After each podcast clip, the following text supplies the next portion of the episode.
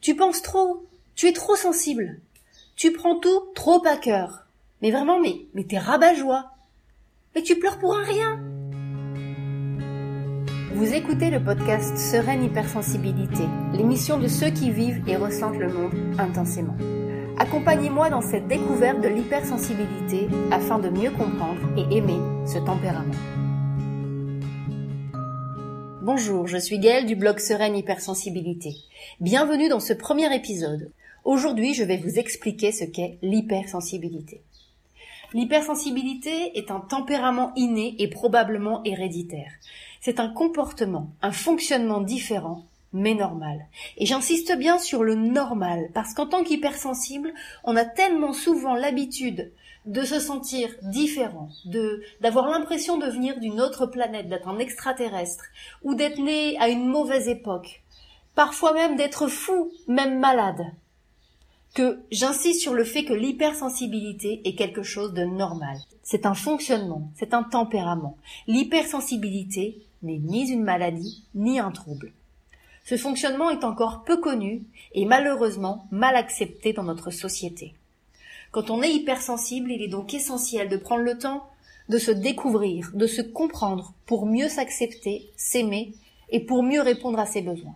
Dans mes recherches et mon travail, je m'inspire beaucoup des travaux réalisés par Hélène Aron, qui est une psychologue et une psychothérapeute américaine.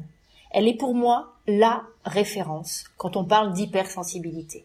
Elle a découvert son hypersensibilité dans les années 90 et par la suite elle a entrepris des recherches qu'elle poursuit encore aujourd'hui. Selon ses travaux, environ 15 à 20% de la population est hypersensible, soit un peu moins d'une personne sur cinq. Vous voyez, nous ne sommes pas si seuls que ça. Être hypersensible, c'est être en permanence stimulé, voire hyperstimulé, de façon externe et interne. Ça peut être des circonstances extérieures, des souvenirs, des pensées, un projet qui vous tient à cœur en ce moment, des sensations corporelles comme une douleur, une tension musculaire, la sensation de faim, de soif, etc. Être hypersensible, c'est donc avoir un ressenti et une sensibilité plus forte aux stimuli, ce qui entraîne une amplification des ressentis, des perceptions et des conséquences qui vont avec. La perception du monde, des autres et de soi est non filtrée. Cette perception intense vient du fait que notre système nerveux est facilement stimulé. C'est-à-dire qu'il va réagir en fait plus fortement à tout ce qui peut l'éveiller et attirer son attention. On va donc être plus facilement en réaction que la majorité en fait de, de la population. Nous pouvons donc nous sentir rapidement épuisés ou bousculés par des événements qui peuvent sembler anodins à la plupart des gens. C'est pour cela qu'on vous a peut-être déjà dit que vous êtes trop émotif, trop réactif, trop radical, trop sensible. Mais bon, je pense que vous savez de quoi je parle. Cette hyperstimulation peut entraîner un effondrement émotionnel, un besoin profond de solitude et de se mettre en retrait, de s'isoler par rapport au monde pour être au calme, dans le silence, pour retrouver une tranquillité intérieure et pour réussir à s'apaiser. L'hypersensibilité étant encore peu connue et donc souvent mal comprise, une personne hypersensible va souvent s'entendre dire Tu penses trop. Ne prends pas tout trop au sérieux. Tu es trop sensible. Et elle est souvent vue comme une personne fragile, voire même capricieuse.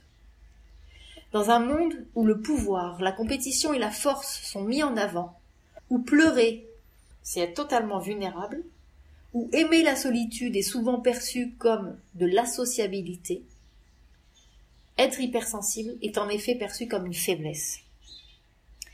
Mais nous pouvons, heureusement, voir les choses sous un autre angle et transformer l'hypersensibilité en force.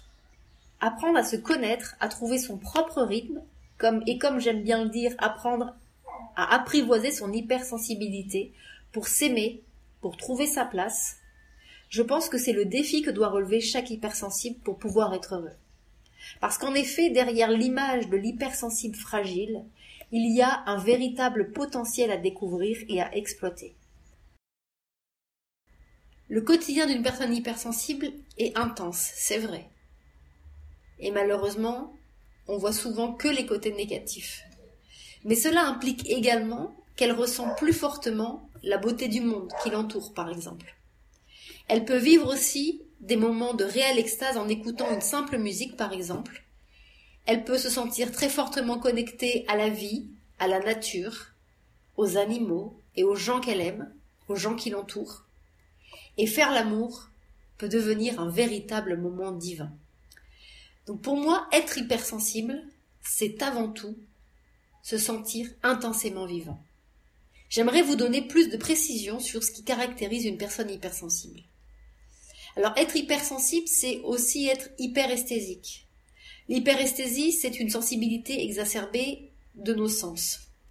Ce qui va affecter en fait notre perception des sensations douloureuses, vibratoires, thermiques ou tactiles.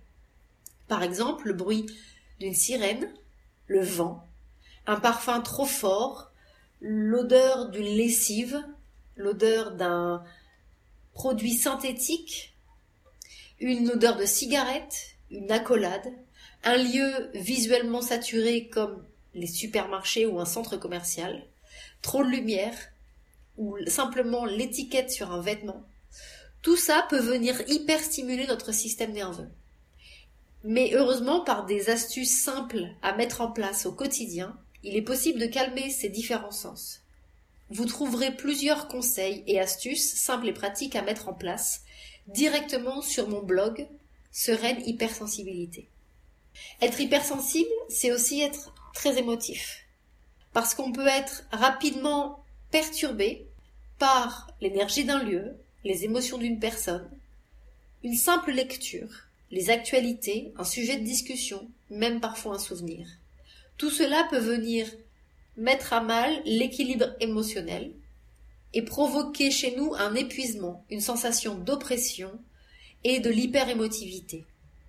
Pour aller au-delà de cela, il est bon de développer sa conscience, la conscience de son corps, de son ressenti et de ses pensées. Et là, la méditation de pleine conscience est vraiment très utile. Il est bon d'être de plus en plus à l'écoute de soi pour avoir des clés, pour être de mieux en mieux avec soi-même, avec les autres, avec le monde, et pour retrouver confiance en soi. Être hypersensible, c'est aussi être intuitif. Parce qu'en tant qu'hypersensible, on a cette capacité à percevoir le monde de façon subtile. On a une connaissance directe et immédiate qui ne nécessite pas le recours au raisonnement. Donc on sait souvent sans comprendre pourquoi ni comment.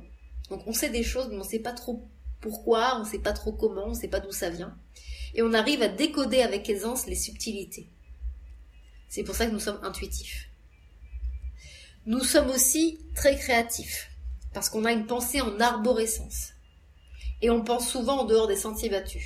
C'est pour ça qu'on nous qualifie souvent d'original, de bizarre, de différent, d'atypique.